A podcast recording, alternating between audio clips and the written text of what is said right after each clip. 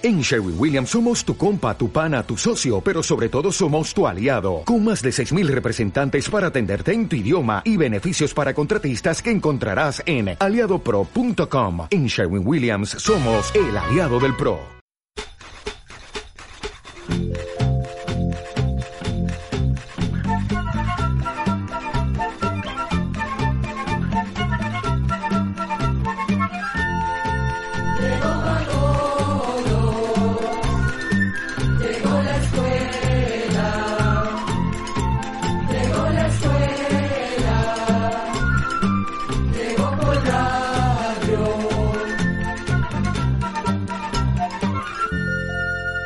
¿Qué tal? ¿Cómo están? Esperemos que muy bien. Pasa y pasa el tiempo. Entramos a febrero, mes del amor y la amistad, y presentamos... Oigamos la respuesta del Instituto Centroamericano de Extensión de la Cultura con nuestro lema, comprender lo comprensible es un derecho humano. En el programa de hoy sabremos cómo funcionan las vacunas. Vamos a conocer de la biografía de Nerón. Nos preguntan acerca del Cristo de Pedrarias en la Catedral de León, Nicaragua. Y les invitamos a escucharnos de nuevo a las 8 de la noche en el Facebook de Oigamos la Respuesta. Comenzamos. Desde Honduras, el señor Carlos Sorto nos envía al WhatsApp del Instituto Centroamericano de Extensión de la Cultura esta pregunta. ¿Cómo funcionan las vacunas? Oigamos la respuesta. Empezaremos su respuesta contándole que todas las personas tenemos un sistema de defensas que nos defiende de las enfermedades. A este sistema lo conocen como sistema inmunológico. Sin embargo, hay enfermedades que ese sistema no logra combatir de la mejor manera. Entonces las personas se enferman, se agravan y muchas llegan a morir. Pero gracias a las vacunas, muchas de esas enfermedades se han podido prevenir. Con esto se ha logrado que los pueblos no se enfermen ni puedan causar una pandemia como la que ocurre hoy día con el COVID-19. Las vacunas están hechas de los mismos microbios que producen la enfermedad, pero son microbios debilitados para que no sean capaces de enfermarnos. Lo bueno de esto es que esos microbios debilitados sí activan o estimulan nuestro sistema de defensas para que produzcan anticuerpos que se encargarán de destruir o combatir esos microbios. Los anticuerpos son como las cerraduras que les ponemos a nuestras puertas para que no entren los ladrones. Lo mejor de todo es que esos anticuerpos quedan en la memoria del sistema de defensas y se activarán si esos microbios entran de nuevo al cuerpo. Ahora bien, para fabricar esta clase de vacunas se necesita mucha cantidad del microbio que causa la enfermedad y que se quiere combatir. Además, se tarda mucho tiempo para hacerlas y el proceso es muy caro. Por eso cuando apareció el COVID-19, se usaron otras técnicas para producir las vacunas. Esas técnicas ya tenían como 30 años de estudio, por eso estas vacunas se lograron hacer con gran rapidez. Una de las técnicas fue la que usaron las empresas Pfizer y BioNTech. Esa técnica consistió en crear una sustancia artificial igual a una partecita del virus que produce el COVID-19 y que es la encargada de llevar las instrucciones de cómo multiplicarse en el cuerpo y enfermar a la persona.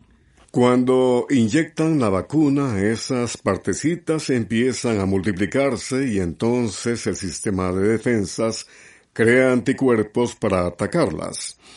Al mismo tiempo, esos anticuerpos quedan en la memoria de nuestro sistema de defensas. Es como si ya conocieran la cara del enemigo. Entonces, si en algún momento entrara el virus en el cuerpo, el sistema de defensas lo reconoce, lo ataca, lo destruye y la enfermedad no se desarrolla. Otra vacuna que se fabricó contra el COVID-19 es la Oxford AstraZeneca. Para hacer esta vacuna Oxford AstraZeneca se siguió una técnica diferente.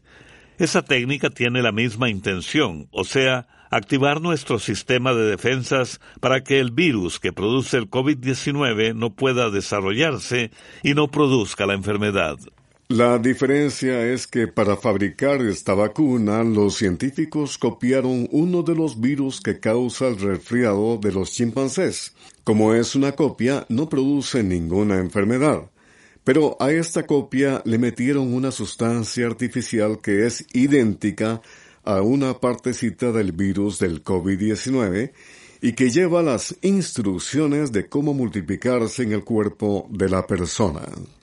Entonces, cuando se vacuna a la persona, su sistema de defensas detecta estas partecitas extrañas y crea anticuerpos para atacarlas.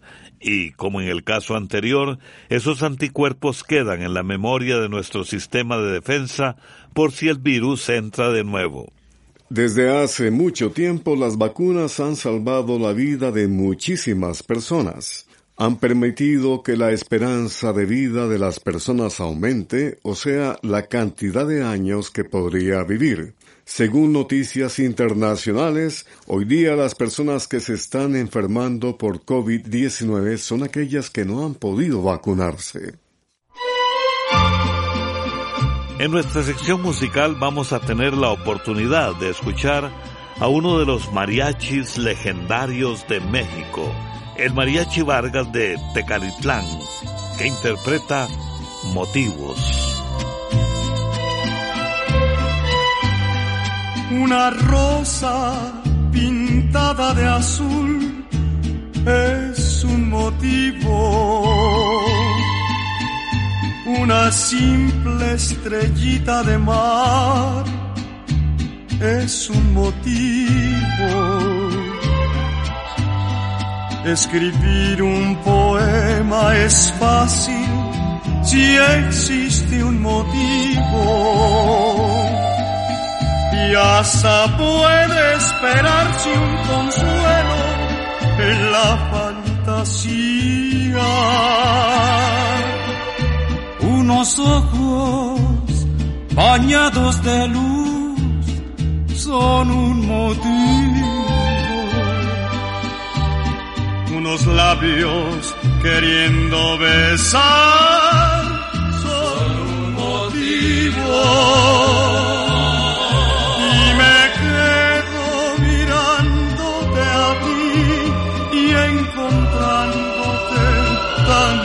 Motivos, yo concluyo que mi motivo mejor eres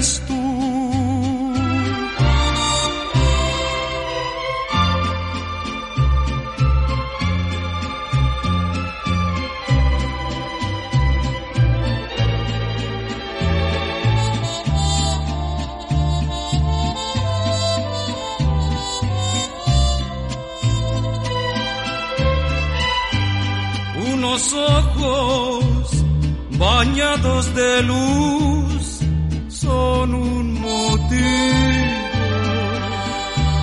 Unos labios queriendo besar son un motivo. Y me quedo mirándote a ti y encontrándote tantos motivos yo concluyo que mi motivo mejor eres tú. Y me quedo mirándote a ti y encontrándote tantos motivos. Yo concluyo que mi motivo mejor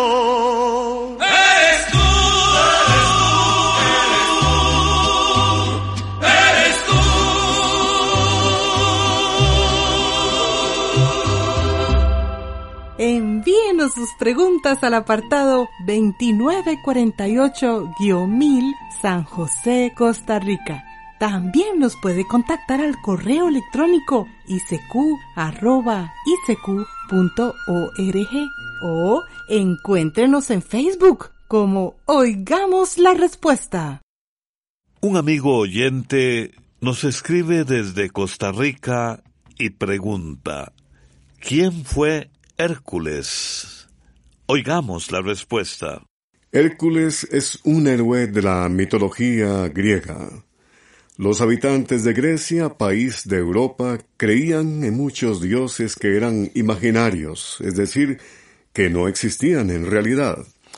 Según ellos, estos dioses tenían muchos poderes con los cuales podían hacer muchas cosas. El conjunto de leyendas de todos estos dioses es lo que se conoce como la mitología griega. Según cuentan esas leyendas, Hércules era hijo del poderoso Zeus, el rey de todos los dioses, y de Hera, una reina humana. La enorme fuerza de Hércules, unida a su gran valentía, le permitió vencer a muchos monstruos y vivir grandes aventuras. Para los antiguos griegos, Hércules era un superhéroe que protegía a la humanidad. A lo largo de cientos de años, la leyenda de Hércules ha inspirado muchas historias, novelas y obras de teatro, y ya en el siglo XX, varias tiras cómicas y películas de cine y televisión.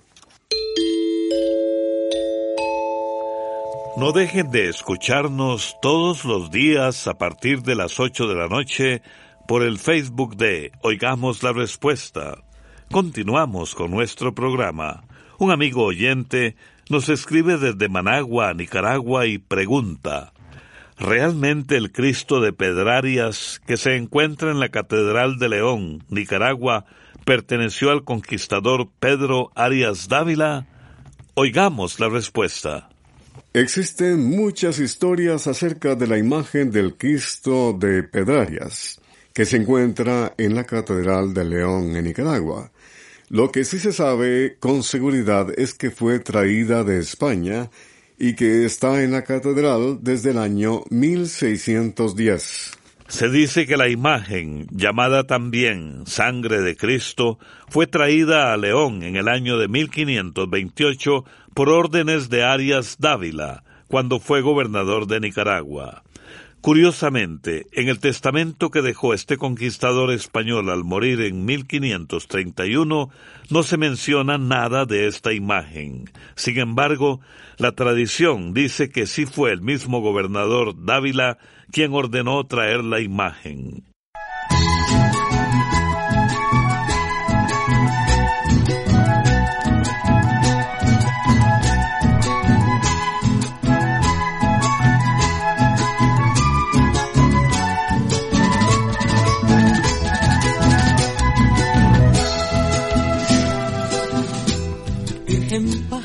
Virgen pájara gozosa, la de plumas doloridas, la de espinas y de rosas, pajarita algodonera, pájara del cafetal, Virgen pájara morena, sanatilla del cañal.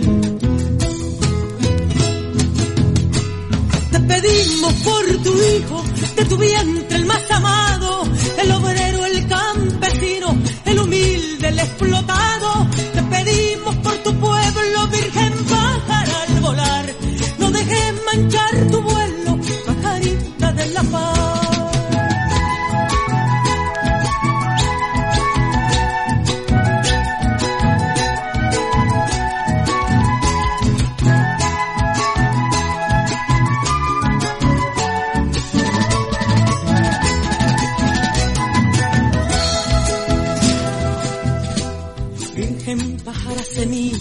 María de maíz sembrado, madre pájara María, de mi hermano torturado, virgen pájara soleada, fritanguera de la esquina, pajarita desvelada, miliciana pajarita.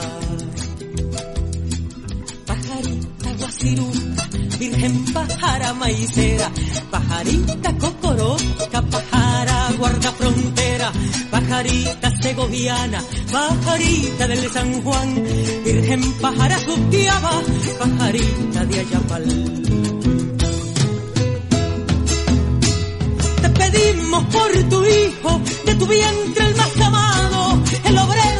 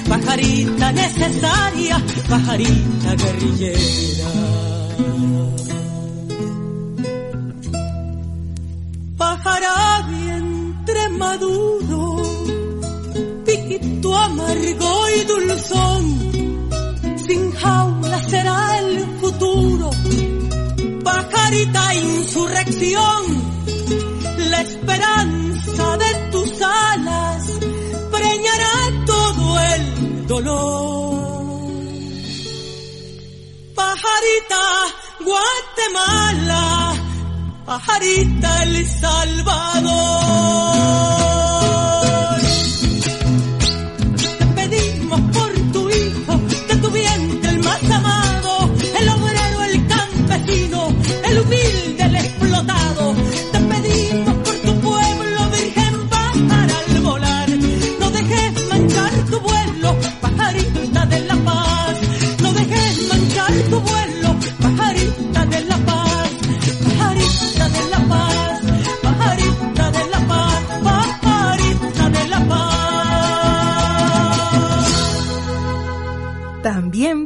Contactarnos a través de un mensaje de WhatsApp al teléfono código de área 506, número 8485-5453. Luego de la música continuamos con el espacio, oigamos la respuesta y aquí está otra consulta y es del señor Sergio David López Sotelo.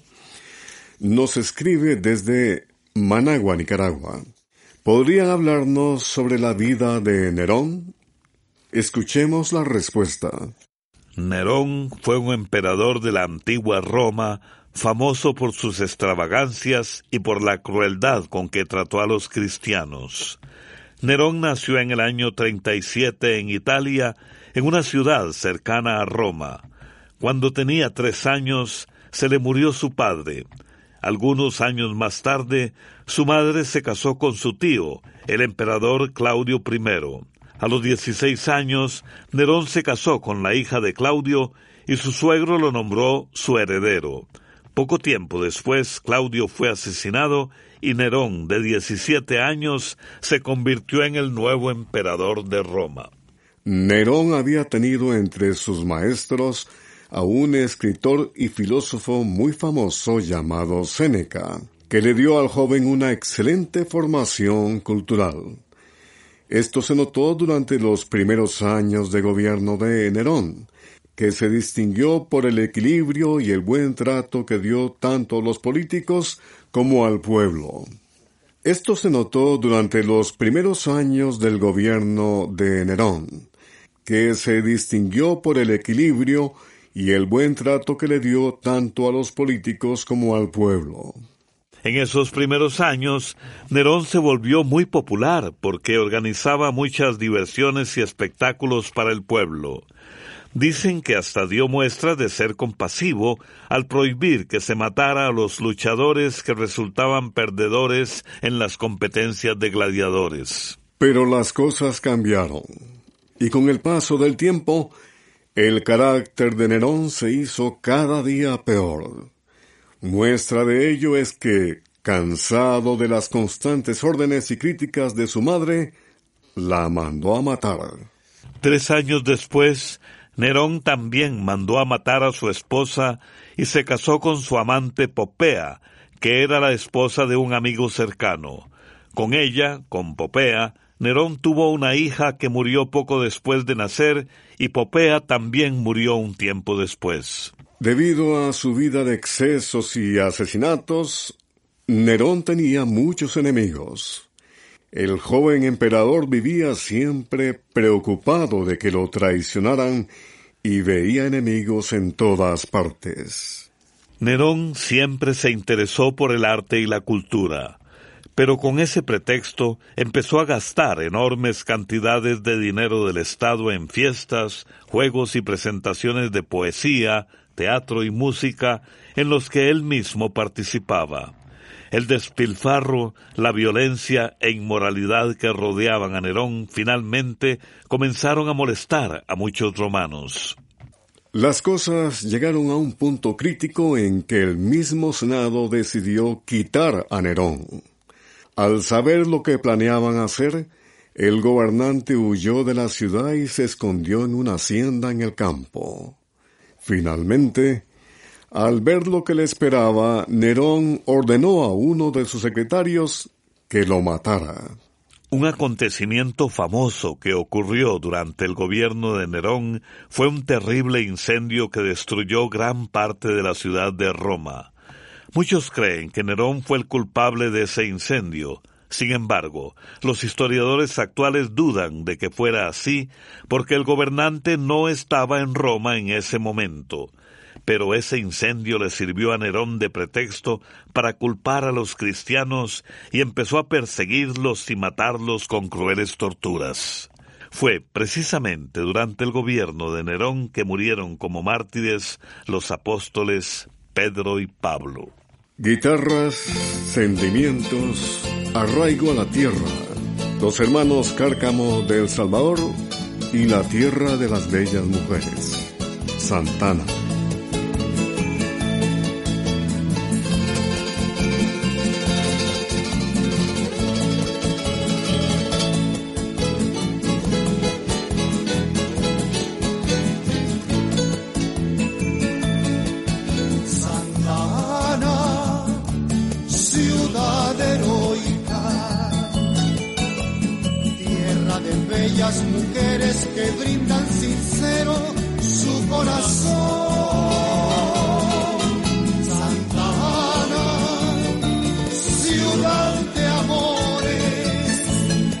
En tus senos murmullos y cantos de un nunca olvidar.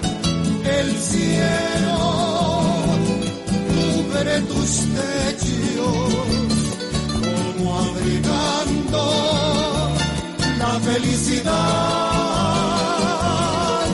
Santana, joya del sueño, pedazo de suelo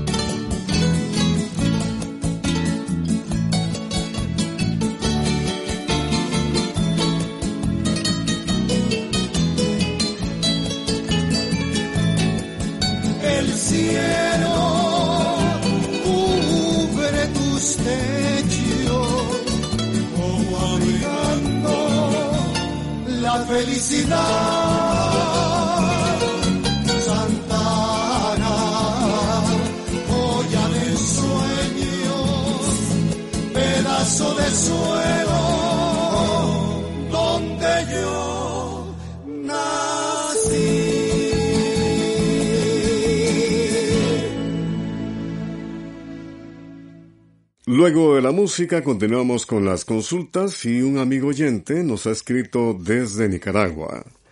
Quiero saber qué es la pelvis. Escuchemos la respuesta. Se le llama pelvis a una estructura de huesos que tenemos entre el abdomen y las piernas. Parte de la pelvis está compuesta por los huesos de la cadera, una de las principales funciones de la pelvis es sostener el peso de la parte superior del cuerpo. La pelvis también es muy importante porque contiene y protege órganos como la vejiga, el recto y los genitales internos en el hombre y en la mujer. Además, le contamos que los músculos y ligamentos que recubren la pelvis dan apoyo a movimientos tan esenciales como caminar.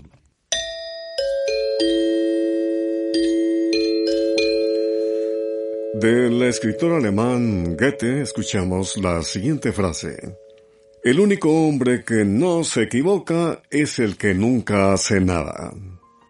Programa D. Control 45. Y así llegamos al final del programa del día de hoy.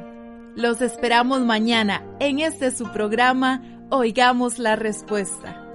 Mándenos sus preguntas al apartado 2948-1000 San José, Costa Rica. También puede enviarnos sus preguntas al correo electrónico isq.org o encuéntrenos en Facebook como Oigamos la Respuesta. O llámenos por teléfono, código de área 506, número 2225-5338 o 2225-5438. Recuerde que comprender lo comprensible es un derecho humano.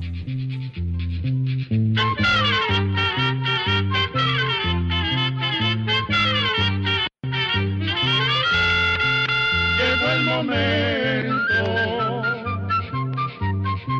de despedirnos. La escuela, se va cantando